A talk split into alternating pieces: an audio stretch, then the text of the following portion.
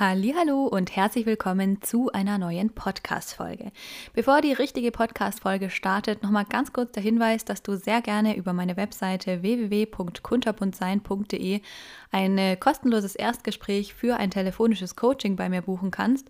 Und du kannst auch äh, Gast in meiner Podcast-Folge werden. Falls du mal Lust hast, Interviewpartner zu werden, dann trag dich einfach auch, wie gesagt, unter www.kunterbundsein.de ein. Und ich freue mich schon auf dich. Und jetzt beginnen wir direkt mit der heutigen Folge. Wie der Titel schon sagt, geht es heute um die Frage, habe ich vielleicht ADHS? Denn äh, das ist tatsächlich die Frage, die mir von euch am häufigsten gestellt wird und wozu ich eigentlich die meisten Fragen und Nachrichten von euch bekomme. Und in Bezug auf diese Frage möchte ich mal ganz kurz noch auf ein dazugehöriges Thema eingehen, zu dem es, glaube ich, auch sehr viele offene Fragen gibt, beziehungsweise sehr viele Meinungen, besser gesagt. Und zwar zu dem Thema Neurodivergenz auf Social Media. Denn sehr, sehr viele von euch, die mir schreiben, finden sich ja in den Beiträgen auf Social-Media-Plattformen wieder. Egal, ob das jetzt TikTok ist oder Instagram. Und sehr, sehr viele von euch ähm, erklären mir ja auch in den Interviews immer, dass sie quasi über Social Media auf das Thema aufmerksam geworden sind und hierüber schlussendlich ja dann auch auf ihre Diagnose gestoßen sind. Jetzt ist natürlich die Frage, wie fragwürdig ist das Ganze? Denn ja, ich habe das Gefühl, vor allem Menschen, die selber nicht betroffen sind, aber im Allgemeinen gibt es eben sehr, sehr viele Menschen, die eine Meinung dazu haben und vor allem eine negative Meinung, die nämlich annehmen, dass die Verbreitung von Inhalten zu diesen Themen von Betroffenen über Social-Media-Plattformen eher fragwürdig sind. Denn in diesen Videos erkennen sich ja sehr viele Menschen wieder. Und theoretisch kann sich natürlich auch jemand in einem Video wiedererkennen, der ja gar nicht selbst betroffen ist und danach vielleicht denkt, vielleicht bin ich ja betroffen. Jetzt ist natürlich die Frage, ist das denn wirklich fragwürdig? Also das heißt, wenn du jetzt auf einer Social-Media-Plattform unterwegs bist und du schaust dir Videos an und erkennst dich total wieder und denkst, warte mal, vielleicht könnte das ja die Lösung sein, ähm, ja, die Lösung für die äh, Frage, auf die ich eine Antwort suche dann ist natürlich die Frage, ist das jetzt ernst zu nehmen oder eigentlich nicht? Und ein Aspekt, und da wurde ich ganz, ähm, ja, ganz großartig von der lieben Nele, von Nele Divergent, ähm, inspiriert und zwar in unserer gemeinsamen Interviewfolge. Die ist zwar leider noch nicht online hörbar, aber die wird in den nächsten Wochen auch veröffentlicht werden.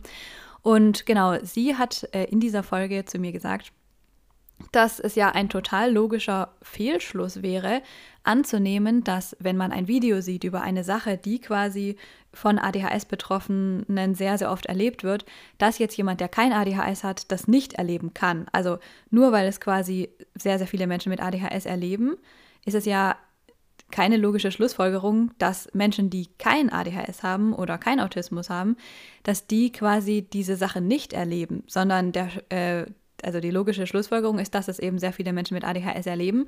Aber in einem Reel kann man natürlich nicht der Komplexität gerecht werden, die die gesamte ADHS-Diagnose und das gesamte Spektrum von ADHS oder Autismus oder beidem beinhaltet, sondern es geht darum natürlich um einen Teilaspekt. Also das heißt, wenn man sich jetzt in einem einzigen Video wiederfindet. Ich glaube, da wird jetzt keiner, der überhaupt gar nicht auf der Suche nach einer Antwort ist, wie es ja sehr, sehr viele neurodivergente Menschen ihr Leben lang sind, wird jetzt keiner ähm, auf die Idee kommen zu sagen, ah ja, dann habe ich jetzt wohl ADHS oder Autismus, sondern ähm, es geht ja darum, dass man sich vielleicht in dem einen oder anderen Aspekt wiederfindet und einem plötzlich naja, vielleicht immer mehr Videos aufploppen. Ähm, meistens ist es ja so, dass man auf TikTok oder auf Instagram dann auch in so einer Bubble landet, weil der Algorithmus zeigt einem ja die Dinge an, für die man sich interessiert. Und wenn es natürlich so ist, dass du dich in unglaublich vielen Reels und Beiträgen immer wieder wiederfindest, dann ist die Wahrscheinlichkeit natürlich sehr hoch, dass du dich damit identifizieren kannst, weil wenn man natürlich sehr, sehr viele Beiträge und sehr, sehr viele ähm, Reels und so weiter zu den zu diesen Themen von den Betroffenen schaut und ja, inhaliert sozusagen, weil man vielleicht selber schon im Hyperfokus drin ist, dann ist es natürlich was ganz anderes, weil dann werden ja ganz viele verschiedene Aspekte mit einbezogen und ich glaube, wenn man zusätzlich auch selber das Gefühl hat, schon eine lange, lange Zeit auf der Suche nach Antworten zu sein, dann ist es natürlich was, worin man sich vielleicht eher wiederfindet, als wenn man eben nicht auf der Suche nach einer Antwort ist. Weil ich glaube, dann wird man auch nicht großartig an solchen Reels hängen bleiben, weil man ja gar nicht so ein Interesse jetzt für eine Antwort hat. Das ist meine Meinung. Und ähm, noch dazu ist es ja so, weil ja dann viele auch sagen, naja, das ist aber ja sehr fragwürdig, wenn man sich da jetzt wiederfindet. Ich meine, im Prinzip kann man es ja auch so sehen, das ist jetzt meine Meinung, es schadet ja niemandem, wenn jetzt jemand tatsächlich fälschlicherweise denken würde, er hätte, er wäre betroffen und ist es aber tatsächlich gar nicht und würde sich da wiederfinden und könnte irgendwas Positives daraus ziehen ähm, und würde dann nach einer Zeit merken, okay, es ist nicht so oder würde sich diagnostizieren lassen und würde ähm, eben merken, okay, also die Diagnose fällt negativ aus, es ist tatsächlich nicht so. Es hätte ja prinzipiell keinen Schaden genommen, denn ohne Diagnose hast du ja prinzipiell erstmal nichts von deiner Diagnose. Und ich glaube, das, was dann viele Menschen vielleicht kritisieren, ist dann wieder der Umgang damit, dass jetzt jemand natürlich sich da wiedererkennen könnte und dann könnte er wahrscheinlich selbst wieder irgendwelche Informationen verbreiten, die über ADHS und so weiter sprechen. Aber mal ehrlich, also aus welchem Grund sollte man das tun? Ich verstehe nicht so ganz den Sinn dahinter, warum Menschen äh, sowas behaupten oder denken, weil es einfach für mich keinen Sinn macht und also meine Meinung ist, wenn ihr euch in einem Reel wiedererkennt, dann werdet ihr wahrscheinlich von euch aus auch nicht selber sagen, ja klar, dann habe ich jetzt ADHS, denn äh, weiß ich nicht, in einem ADHS-Video wurde gezeigt, dass Menschen mit ADHS oft in der Küche die Schu äh, Schubladen alle offen lassen und das mache ich auch immer so. Ich meine, keiner wird nach einem Reel auf die Idee kommen, äh, überall im Freundeskreis zu erzählen, dass er, sie, es jetzt ADHS hat. Warum sollte man das auch tun?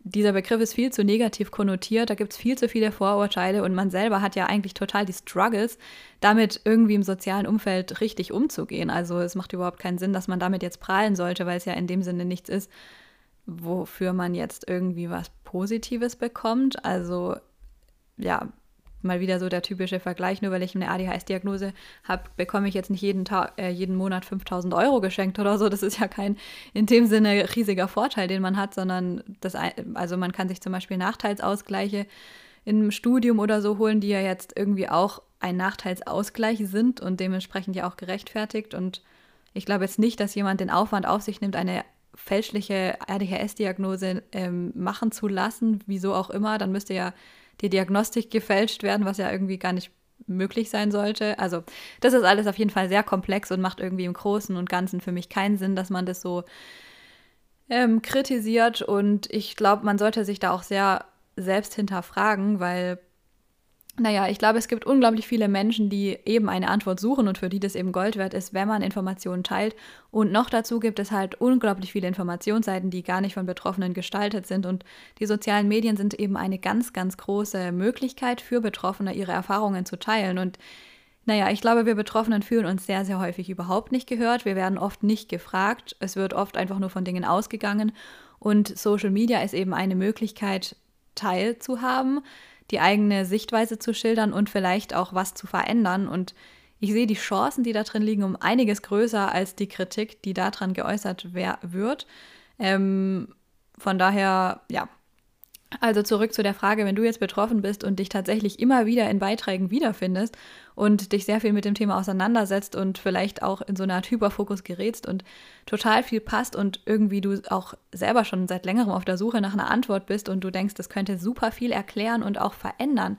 Noch dazu könnte es dir vielleicht endlich wieder Hoffnung schenken, weil du selber das Gefühl hast, irgendwie langsam auch hoffnungslos zu sein, was bei sehr, sehr vielen neurodivergenten Menschen so ist, dann, ähm, dann ist es auf jeden Fall gerechtfertigt, sich zu fragen, ist es so? Weil es, ähm, ja, also ich meine, es ist ja erstmal die Frage, ist es so? Und ich finde nicht, dass man vor dieser Frage Angst haben sollte, sondern man darf sich da ruhig mit beschäftigen und auseinandersetzen und sich auch selber dabei vertrauen. Meine Erfahrung ist, dass sich sehr, sehr viele Menschen nämlich sehr unsicher damit fühlen, wenn sie das Gefühl haben, es könnte so sein. Und ähm, sich selber oft sehr klein sprechen. Vor allem neurodivergente Menschen haben, glaube ich, ihr Leben lang gehört, dass ihre eigene Gefühlswelt und das, was sie so wahrnehmen, irgendwie alles nicht gerechtfertigt und richtig ist, weil wir halt oft anders denken, vielleicht manchmal auch extremer fühlen. Und da ist es, glaube ich, leider in der Gesellschaft relativ verbreitet, dass man dann oft klein gesprochen wird und dass irgendwie die eigene Sichtweise oft irgendwie als falsch oder komisch oder anders dargestellt wird und man oft vergisst, sich selber zu vertrauen oder verlernt, sich selbst zu vertrauen. Und deswegen fällt es sehr, sehr vielen Menschen schwer, sich da zu vertrauen. Und meine, mein Gefühl ist, wenn du intuitiv das Gefühl hast, da ist was dran und ich muss dem weiter nachgehen, dann tu das auch, weil warum solltest du es nicht tun? Was hast du denn zu verlieren? Also ich meine, Im äh, schlimmsten Fall stellt sich vielleicht heraus, dass es nicht so ist, aber vielleicht kommst du dann auf eine ganz andere Antwort, die auch passt. Aber ich glaube, die meisten Menschen, die intuitiv spüren, dass es so ist und die irgendwie ihr ganzes Leben nochmal durchdenken und durchspielen und merken, warte mal, es könnte so viel erklären, da ist die Wahrscheinlichkeit schon relativ hoch, dass das gleiche Ergebnis auch bei der Diagnose herauskommt. Aber jetzt möchte ich noch mal ein bisschen auf die Aspekte eingehen, die in deinem Alltag vorkommen könnten oder ein Hinweis darauf sein könnten, dass du tatsächlich selber neurodivergent bist. Und jetzt vielleicht mal größtenteils auf ADHS bezogen, aber auch auf die Neurodivergenz im Allgemeinen. Ähm, genau, also ein Aspekt, der, glaube ich, sehr, sehr oft und sehr verbreitet ist, ist das Thema Erschöpfung. Wenn du das Gefühl hast, ständig erschöpft zu sein und vielleicht sogar schon im Burnout gelandet zu sein und nicht so richtig zu verstehen, warum, weil du das Gefühl hast, nicht viel mehr zu leisten als Menschen in deinem Umfeld oder sogar das Gefühl hast, immer hinterher zu sein und weniger leisten zu können als Menschen in deinem Umfeld und trotzdem das Gefühl hast, dass das dir so viel mehr Energie raubt und du irgendwie erschöpft bist, aber nicht verstehst, warum, dann ist es auf jeden Fall ein Aspekt, den man sich mal näher angucken sollte. Denn viele neurodivergente Menschen haben zum Beispiel mit Themen wie Reizüberflutung, zu kämpfen, was natürlich sehr, sehr viele Ressourcen nehmen kann, weil man natürlich viel Zeit auch wieder zum Auftanken braucht. Dann im Autismus ist es natürlich auch das Verarbeiten von sozialen Situationen. Und generell mit, bei Neurodivergenz ist das auch oft mit Entscheidungen so, dass eben Entscheidungen sehr, sehr anstrengend sein können und sehr viel Kapazitäten fordern und sehr viel Verarbeitungsressourcen, ähm, was natürlich alles Energie und Kraft kostet. Noch dazu gibt es auch sehr, sehr viele neurodivergente Menschen, die mit Schlafproblemen zu kämpfen haben was natürlich auch Energie auf jeden Fall nimmt. Und aber auch solche Dinge wie die fehlende Konzentration. Also ich meine, im Alltag gibt es nun mal bei den meisten Menschen Dinge, Dinge, die irgendwie nicht der Hyperfokus sind und die nicht durch viel Stimulation und Abwechslung geprägt sind und die eben entsprechend von ja, Problemen mit der Konzentration gekennzeichnet sind. Und auch das kostet unglaublich viel Kraft. Noch dazu natürlich das große Thema Masking, also das Gefühl, sich immer anpassen zu müssen und das Gefühl, ähm, dass das auch sehr viel Kraft in Anspruch nimmt. Also wenn du das Gefühl hast, sehr, sehr häufig erschöpft zu sein und viele dieser Aspekte, wenn du darüber näher nachdenkst, schon auf dich zutreffen, wie gesagt, dann ist das auf jeden Fall ein wichtiger Aspekt, den, ähm, der ein Teil der Neurodivergenz sein kann. Ähm, wichtig ist dabei auch noch hinzuzufügen, dass zum Beispiel beim Thema Reizüberflutung und auch beim Thema Masking das Sachen sind, die einem, bevor man sich mit dem Thema beschäftigt, nicht unbedingt immer bewusst sind. Zum Beispiel gibt es das wichtige Thema Aleximythie. Ich weiß nicht, ob du davon schon mal gehört hast, aber in meinen Podcast-Folgen erzähle ich da relativ viel drüber. Ähm, sehr, sehr viele Betroffene erleben es zum Beispiel, dass sie sich nach Situationen, die sehr reizüberflutend sind, gestresst fühlen und das Gefühl haben, irgendwie total ausgebrannt zu sein und erschöpft zu sein, aber gar nicht unbedingt immer wissen, warum das jetzt gerade so ist und dass es oft auch viele Kapazitäten fordert, selbst wieder herauszufinden, warum man gerade eigentlich so erschöpft ist, weil man manchmal nicht in dem Moment das so gut registrieren und wahrnehmen kann. Genau, also es lohnt sich auf jeden Fall hinter Fassaden zu gucken und genau hinzuschauen, warum man so erschöpft ist und die Gründe dafür zu erforschen und ja, zu hinterfragen, ob die eigenen Interpretationen, die man so sein ganzes Leben lang hatte, warum das so ist, tatsächlich richtig sind. Denn ich glaube, das, was wir oft in Situationen, die wir erleben und auch Gefühlszustände oder generell auch Erschöpfungszustände interpretieren, ist auch oft an die soziale Norm und an das, was gesellschaftlich irgendwie, ja, sage ich jetzt mal, der Norm entspricht oder erwartet wird, sind auch unsere eigenen Interpretationen oft angepasst. Ähm, also, dass wir zum Beispiel eher das Gefühl haben,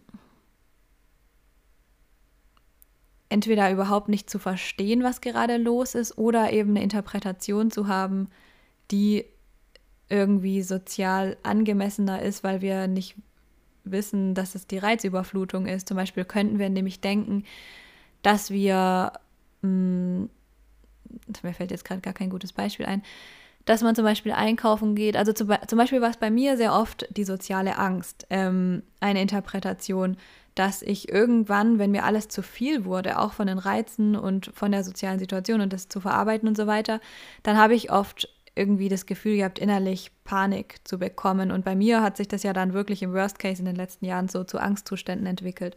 Und ich glaube, es ist schon irgendwie in der, so in der Gesellschaft weiter verbreitet, dass man jetzt zum Beispiel ähm, soziale Ängste entwickelt oder sich einfach sozial unsicher fühlt oder das Gefühl hat, dass vielleicht einfach der eigene Selbstwert nicht so gut ist und dass man das quasi als Erklärung für sich selber findet und denkt, man muss halt daran dann arbeiten. Ähm, und irgendwie klappt das aber nicht.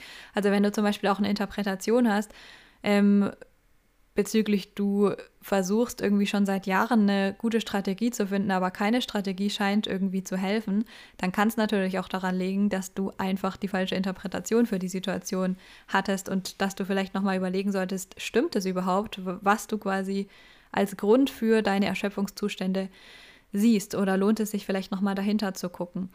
Und gerade auch dieses Masking, also dass man sich ja oft anpasst in der sozialen Situation, ähm, macht es auch sehr, sehr oft schwierig, dann in dem Moment den Zugang zu sich selbst zu haben. Und oft braucht es sehr viel Arbeit und jahrelange Arbeit, bis man wieder den Zugang auch in sozialen Situationen zu sich selber findet und in der Situation überhaupt merkt, was mit einem selbst los ist, weil man sich irgendwie schon so ja, gelernt hat, davon abzukapseln oder im Autismus eben auch einfach sehr, sehr viel Kapazitäten für die soziale Situation benötigt. Oder beim, äh, im, bei ADHS eben zum Beispiel durch die Konzentration, die man in der Situation braucht, durch die Reize, die die ganze Zeit ablenken. Das kostet sehr viel Kraft. Und dann ist es schwierig, gleichzeitig auch noch auf die eigenen inneren Zustände zu achten also genau, es lohnt sich nicht nur, sich zu überlegen, könnte es Reizüberflutung sein, sondern es lohnt sich auch sehr, sehr stark zu überlegen, was für Erklärungen habe ich denn eigentlich für meine Erschöpfungszustände und ähm, stimmen die oder sind es welche, die ich hinterfragen sollte, weil ich schon seit Jahren merke, irgendwie hilft nichts, was irgendwie dazu passen könnte und vielleicht ist es ja dann auch irgendwie was ganz anderes. Dann ist noch ein sehr interessantes Thema, dass viele Betroffene quasi in sozialen Situationen nicht die gleichen Struggles haben, wie wenn sie zum Beispiel alleine zu Hause sind und den Haushalt machen sollen. Also es ist auch ein wichtiger Aspekt, sich mal zu fragen, in welchen Situationen habe ich eigentlich die, diese Herausforderungen, für die ich Antworten suche und in welchen Situationen nicht weil gerade zum Beispiel durch Body Doubling, das ist ja auch eine Strategie, die sich für neurodivergente Menschen oft bewährt, dass man sich quasi ein Body Double, also eine andere Person sucht, die man zum Beispiel zu sich einlädt oder mit der man telefoniert oder so und man dann irgendwie viel leichter die Aufgaben bewältigen kann. Noch dazu sind soziale Situationen natürlich auch oft stimulierend, wenn man jetzt zum Beispiel ähm, eigentlich mehr Stimulation benötigt, um Sachen tun zu können. Und natürlich spielen auch soziale Ängste eine große Rolle wiederum, weil man sich ja anpasst. Und ähm, Rejection Sensitivity Dysphoria, also auch die Angst vor Ablehnung und vielleicht negativer Bewertung.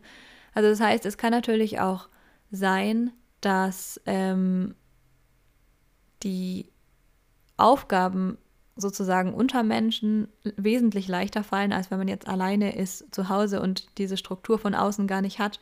Also es lohnt sich zum Beispiel auch auf die Bedingungen zu gucken, unter denen, denen einen Dinge schwer fallen und ähm, was genau das dann wiederum über die eigenen Herausforderungen aussagt.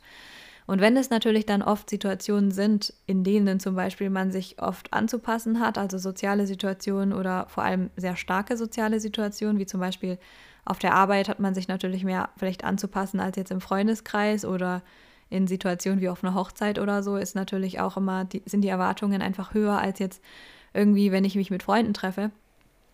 Und ähm, zu schauen, inwiefern man sich da vielleicht viel, viel stärker anpasst und ob es, wie viel Struktur es zum Beispiel von außen gibt oder wie schwer es einem fällt, es dann selber aufrechtzuerhalten.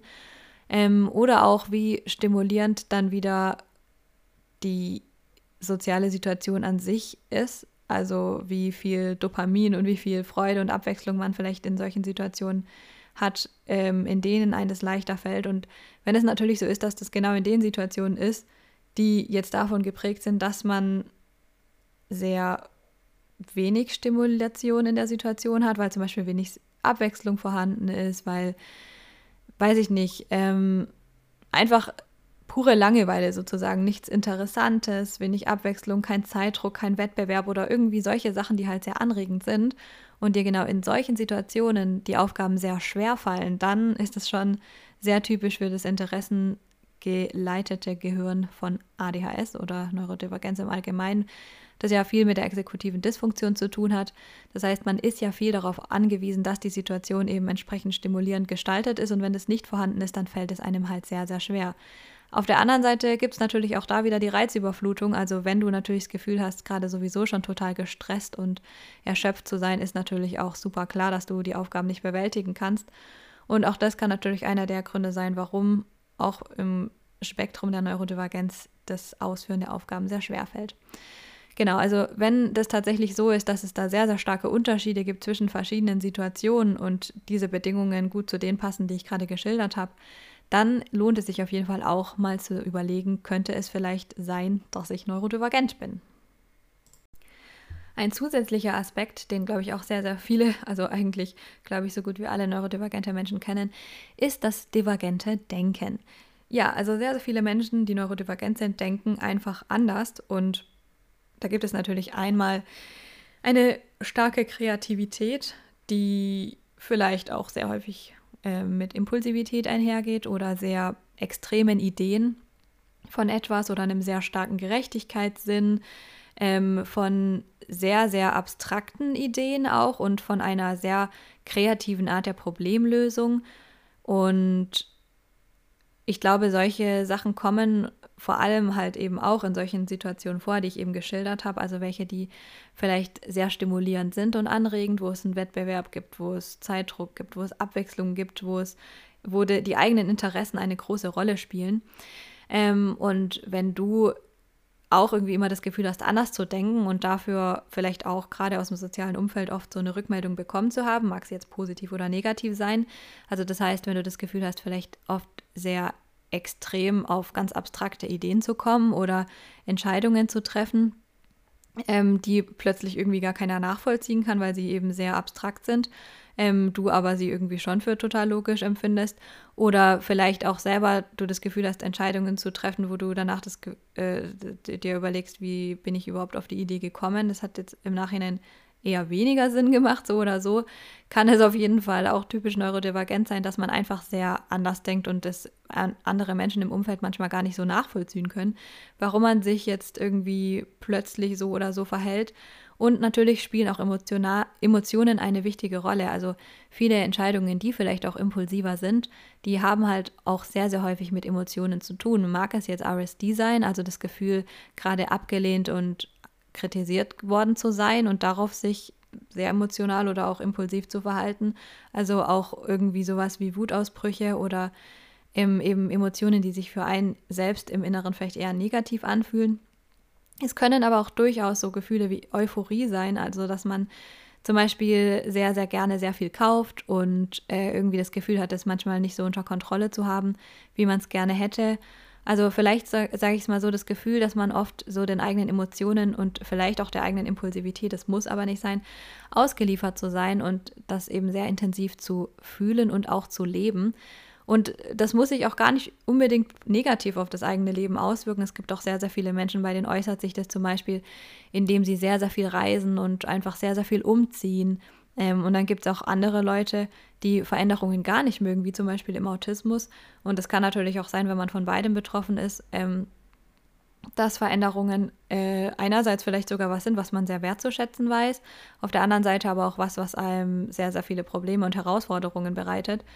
Ähm, ja, weil natürlich auch die ganze Verarbeitung und so, um das dann alles wieder verantworten zu können, um wieder zu wissen, wie man mit seinem eigenen Alltag umgeht, sehr viel Ressourcen wieder braucht und so weiter und so fort.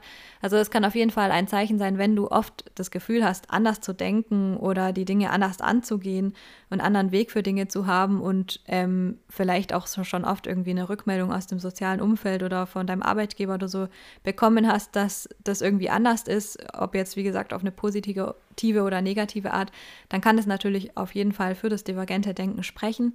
Ähm, und ja, das kann sich natürlich auch im positiven Sinne äußern, dass du zum Beispiel sehr oft hörst, dass du ein super kreativer Mensch bist oder immer eine sehr kreative Lösung für ganz neuartige Probleme hast.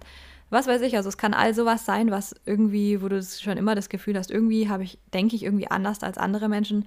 Viele Menschen, die neurodivergent sind, haben auch ihr Leben lang das Gefühl, irgendwie ein Alien zu sein und irgendwie so ein bisschen wie so eine außerirdische Person hier rumzulaufen, weil irgendwie weil er sie es vielleicht anders denkt oder das Gefühl hat, anders zu funktionieren innerlich. Ein Aspekt, der auch sehr, sehr relevant ist, ist der eigene Umgang mit dem Gefühl, anders zu sein. Denn sehr viele Menschen, die eben zum Beispiel nie diagnostiziert wurden oder wo die eigene Diagnose vielleicht sogar irgendwann wieder revidiert wurde und es hieß, nein, es gibt es ja nur im Kindesalter, sie können also gar nicht neurodivergent sein ähm, und quasi auch wieder ohne Diagnose darstellen. Das haben wir auch alles schon in den Podcast-Folgen Folgen miterlebt, die ganzen Geschichten, die ihr so erlebt hat, habt in eurem Leben. Ähm, also ein typischer Umgang damit ist, dass man oft sich selber nicht vertraut und dass ähm, es sehr, sehr viel Scham und Schuldgefühle der eigenen Person gegenüber gibt oder vielleicht auch der eigenen Art zu sein.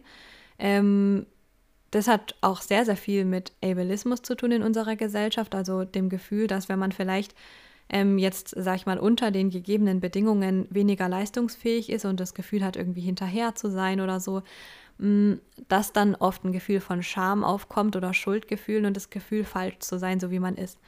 Ähm, es ist also nicht so, dass wie wir es dann vielleicht nach der Diagnose tun, wir uns überlegen, ähm, warte mal, vielleicht passen die Bedingungen gar nicht zu meinem Gehirn. Vielleicht brauche ich einen anderen Weg, weil ich halt anders bin. Vielleicht brauche ich andere Bedingungen. Vielleicht bedeutet Barrierefreiheit für mich was ganz anderes und so weiter, sondern wir geben uns selber meistens die Schuld und haben das Gefühl, dass wir eben falsch sind.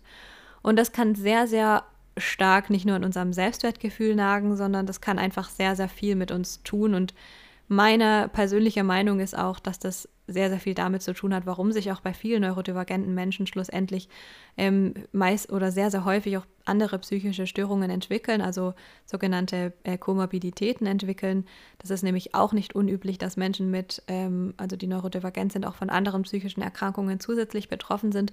Und ein Grund dafür kann natürlich auf jeden Fall sein, dass wir eben sehr viel mit Schuld- und Schamgefühlen zu kämpfen haben und uns schon sehr viel anhören mussten und auch das Gefühl haben, einfach nicht besonders wertvoll zu sein auf die Art und Weise, wie wir eben sind.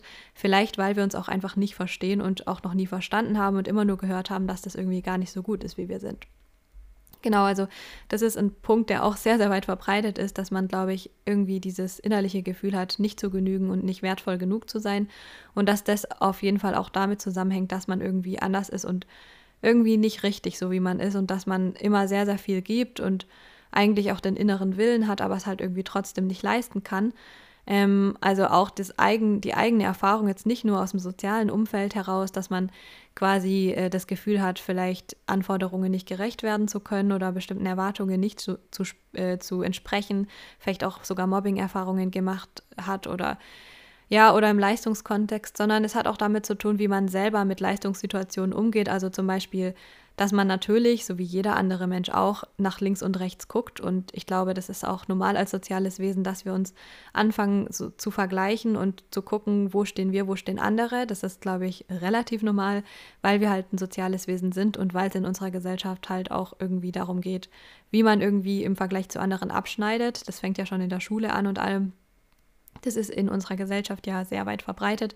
Und eben auch die Erfahrung zu machen, okay, wenn ich nach links und rechts gucke, dann bin ich irgendwo anders gelandet, dann bin ich äh, anders, dann funktioniere ich anders. Irgendwas ist irgendwie halt nicht so, wie es bei den anderen ist. Und man versteht vielleicht den Grund nicht genau. Und auch der Umgang mit spezifischen Situationen, wo man das Gefühl hat, andere funktionieren und ich aber nicht.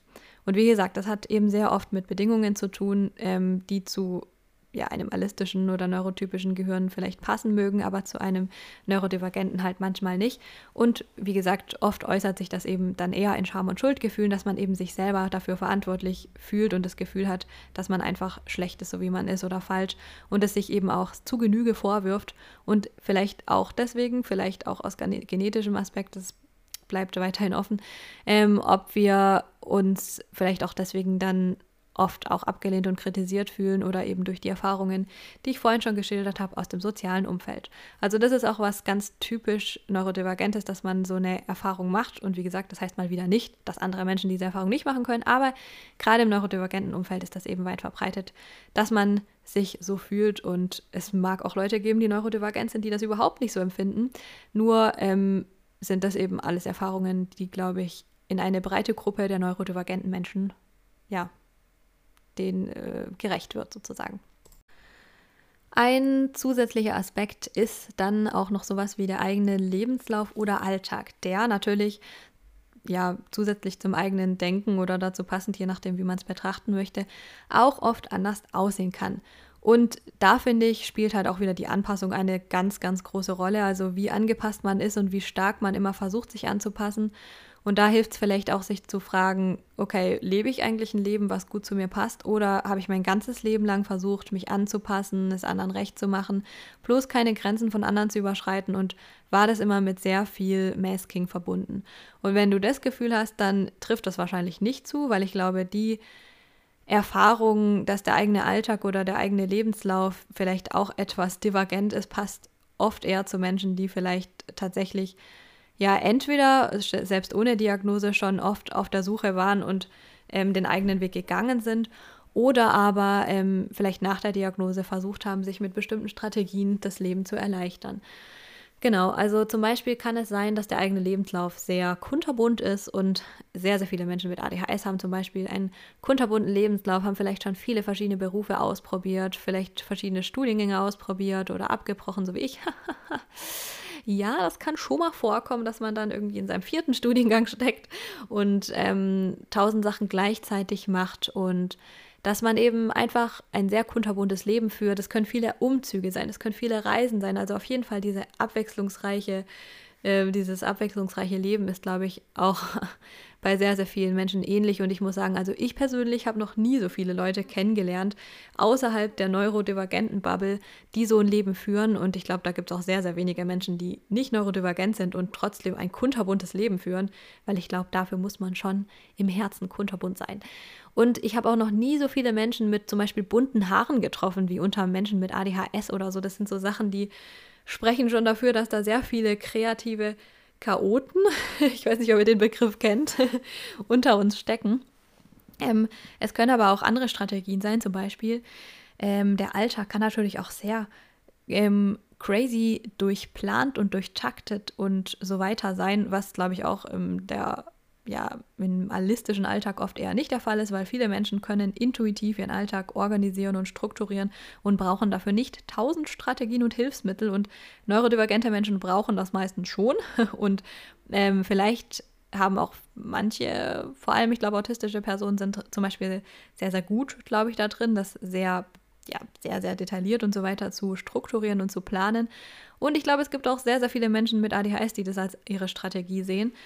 Da gibt es, glaube ich, beides vertreten in der neurodivergenten Welt. Da gibt es Menschen, die haben sich zur Aufgabe gemacht, den Perfektionismus in der eigenen Planungsstruktur auszuleben und ähm, die vielleicht sogar eher als zwanghaft kategorisiert werden von Außenstehenden als jetzt als neurodivergent. Und dann gibt es aber auch noch die, die ähm, ein super intuitives Leben haben, die zwar schon zehn Kalender benutzt haben, aber trotzdem nicht wissen, dass morgen der Zahnarzttermin stattfindet und dass der nicht verpasst werden darf.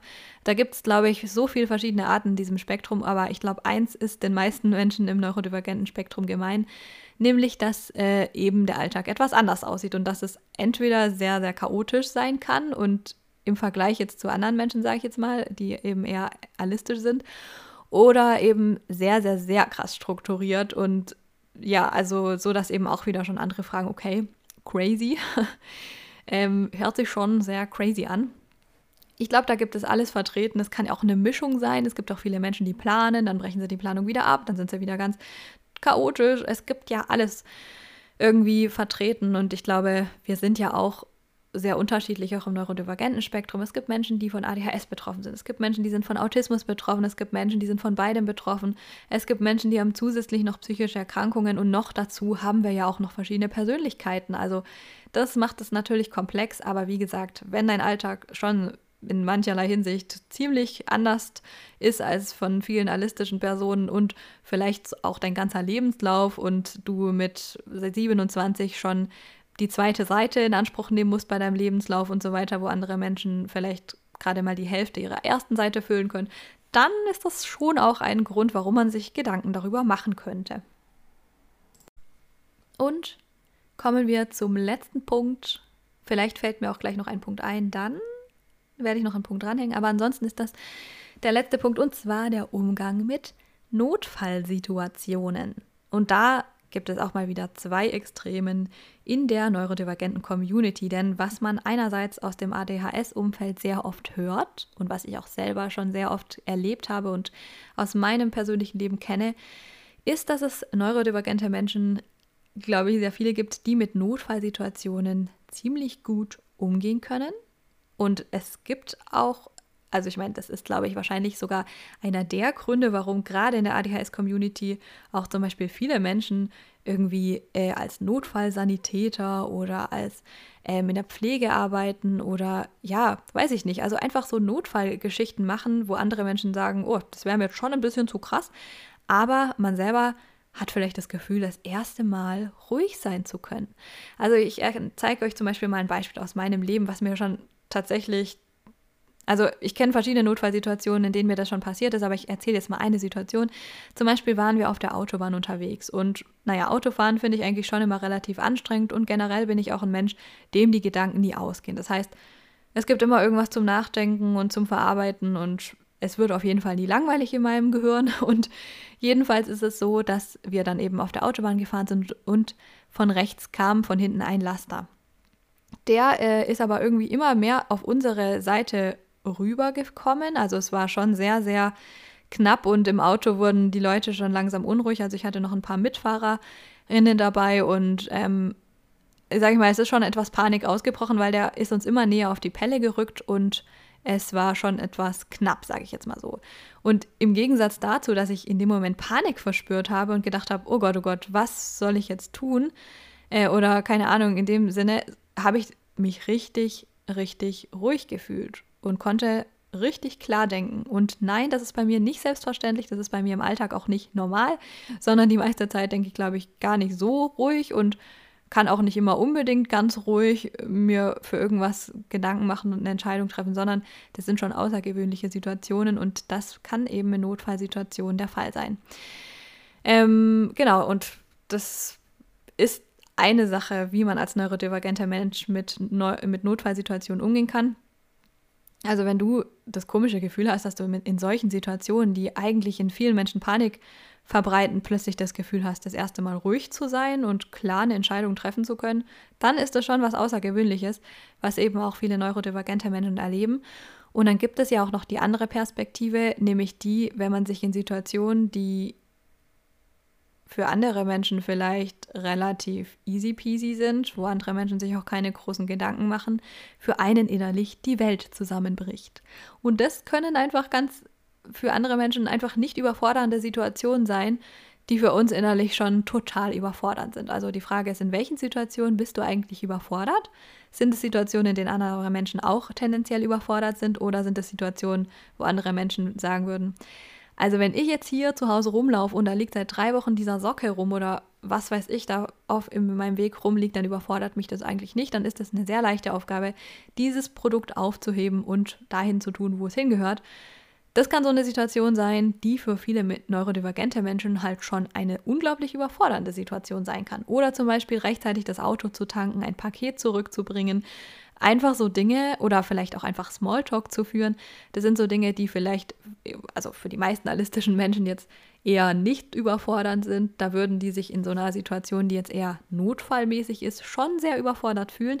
Und das wiederum sind dann vielleicht Situationen, die für uns dann eher leicht sind, wenn es eine unglaubliche Herausforderung ist, wenn es eine krasse Challenge ist oder ein Rätsel oder irgendwas, was halt sehr, sehr stimulierend ist, was halt, ja, also einfach übermäßig stimulierend ist, kann für uns eben genau das Gegenteil bewirken. Und so können sich solche Extremsituationen für uns ganz anders anfühlen als für allistische Menschen.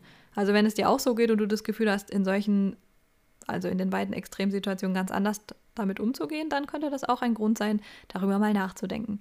Das kann genauso in sozialen Situationen sein, dass zum Beispiel Situationen, die für andere jetzt eigentlich gar nicht überfordert sind, ähm, wie eben Smalltalk, eben zum Beispiel ja auch im Autismus sehr, sehr überfordernd sein können oder ja, also dass auch Situationen, die für andere jetzt noch gar nicht grenzwertig und überfordernd sind, für einen selber schon die Welt bedeuten und sehr, sehr viel Zeit zur Regeneration benötigen, bedürfen. Genau. Also die Frage ist vielleicht auch, was erschöpft dich eigentlich schnell? Was fällt dir leicht und sind es Sachen, die eigentlich in der Gesellschaft so normal sind oder sind es eher Sachen, die schon außergewöhnlich sind? Das ist vielleicht auch noch eine gute Frage. Genau. Und jetzt ist mir natürlich doch noch eine Sache eingefallen, und zwar der eigene Umgang mit Produkten und Interessen. Interessen, das ist, glaube ich, ein Thema, was in der neurodivergenten Community ein ganz, ganz wichtiges Thema ist, weil ich glaube, für viele von uns bedeutet seine Interessen ausleben zu dürfen einfach alles. Also ich glaube, viele von uns würden sagen, dass ihr Leben wahrscheinlich nicht besonders sinnvoll wäre, wenn Interessen darin nicht eingebunden sind. Und das macht ja auch in der Hinsicht Sinn, dass unser interessengebundenes Gehirn einfach Interesse braucht, wie der Name schon sagt, und dass das eine wichtige Art der Stimulation ist, wenn uns etwas interessiert. Und ich glaube, uns interessiert häufig sehr, sehr vieles. Und das kann natürlich einerseits so sein, dass man zum Beispiel sehr, sehr oft sehr extreme Hobbys hat und die sehr extrem und leidenschaftlich ausleben möchte. Und das kann dann mit Impulskäufen einhergehen, das kann mit allem einhergehen. Also man möchte am liebsten alles um dieses Thema wissen und tun und machen und äh, ja, meistens fällt einem auch einfach alles leicht, was damit zu tun hat. Man könnte stundenlang daran sitzen und die Zeit vergessen und ja, einem würde es nicht mal auffallen, wenn wahrscheinlich neben einem Nachbarshaus zusammenklappen würde oder was weiß ich. Also die Welt steht einfach still und man ist einfach nur noch da an seinem Hobby.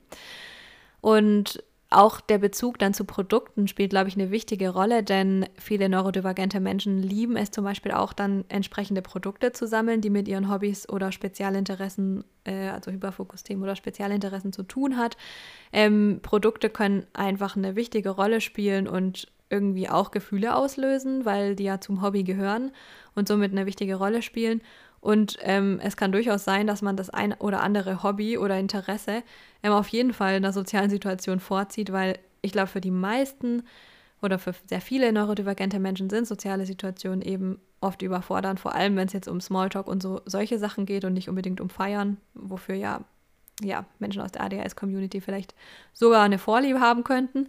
Ähm, kann es natürlich sein, dass Produkte auch eine wichtige Rolle spielen können und vielleicht auch eine größere Rolle als bei allistischen Menschen, ähm, weil man zum Beispiel sehr, sehr viele Emotionen mit ihnen verbindet, mit dem Interesse, mit allem. Und es kann natürlich einerseits sein, dass dieses Interesse so von 0 auf 100 da ist und von 0 auf 100 wieder weg ist. Das ist dann der sogenannte Hyperfokus, wo wir vielleicht immer wieder Projekte anfangen und uns alles dazu kaufen möchten und alles damit machen möchten. Und dann haben wir plötzlich keine Lust mehr dazu. Und dann steht das halt rum und es ist halt ein bisschen blöd manchmal so. Also zumindest, wenn man sich das dann selber vorwirft und sich fragt, warum habe ich jetzt schon wieder so viel Geld dafür ausgegeben? Auf der anderen Seite kann es aber auch sich zum Beispiel um Spezialinteressen handeln. Also zum Beispiel ähm, ist das ja auch sehr viel in der autistischen Community verbreitet, dass eben ähm, Menschen sehr, über sehr, sehr lange Zeit ein Spezialinteresse haben und meistens ein sehr, ähm, wie nennt man das, detailliertes Spezialinteresse, würde ich jetzt sagen. Also ein Thema, das jetzt nicht so grob ganz, ganz viel umfasst, sondern ein Thema, was sich vielleicht auf bestimmte Aspekte eines Themengebietes bezieht. Ähm, aber es kann, also es geht einfach darum, dass es eben ein sehr starkes Interesse ist, aus dem man auch sehr, sehr viele Ressourcen zieht. Also eine große Ressource für neurodivergente Menschen ist es auf jeden Fall, sich mit den eigenen Hobbys, Interessen und Spezialinteressen, Hyperfokus-Themen zu beschäftigen und daraus kann man oft sehr, sehr viel Energie ziehen. Auch wenn es die Energie wieder nehmen kann, wenn man merkt, man ist nicht dabei geblieben und ärgert sich wieder über sich selbst und so weiter. Es ist auf jeden Fall eine sehr, sehr große Ressource und ein ganz, ganz wichtiger Teil im Alltag von vielen neurodivergenten Menschen. Und ähm, genau, das kann eben, wie gesagt, eher was Kurzfristiges und sehr Extremes sein, was sich oft verändert und mm, ja, immer wieder wechselt. Es kann aber eben auch sein, dass es Themen gibt, ähm, die über sehr, sehr lange Zeit ein sehr, sehr großes und wichtiges ähm, Thema im eigenen Alltag sind und vielleicht auch eine sehr, sehr große und wichtige Ressource. Genau, also jetzt fällt mir aber wirklich nichts mehr ein. Ähm, das sind so die Sachen, die, glaube ich, größtenteils echt bei neurodivergenten Menschen häufig anders sind. Und wenn du dich in vielen wiedererkennst, dann solltest du dir auf jeden Fall mal Gedanken darüber machen. Und wie gesagt, ich wiederhole gerne nochmal das, was ich am Anfang gesagt habe. Es ist auf jeden Fall gerechtfertigt, sich selbst dabei zu vertrauen. Und man muss sich nicht immer selbst hinterfragen, in dem Sinne, dass man immer alles wieder auf den Kopf stellt, was man über sich denkt. Auch sowas total typisches mal wieder für neurodivergente Menschen, dass wir immer die Welt wieder auf den Kopf stellen und doch wieder alles hinterfragen. Ja, also wenn du glaubst, dass es sein könnte, dann lass dich doch einfach diagnostizieren und geh zu einer Diagnosestelle. Die Wartezeiten brauchen sowieso lange genug. Also wenn man nicht gerade zu einem privaten Institut geht, wo man dann das eben selber zahlen muss, sind die Wartezeiten eh lang genug. Es kann nicht schaden, sich anzumelden und dann eben zu warten, weil ja, also gerade in der ADHS-Community ist ein Jahr lang halt, ist ein Jahr halt schon super, super lang und ja, ihr wisst ja, wie das ist mit den wechselnden Interessen. Man will am liebsten jetzt sofort alles haben.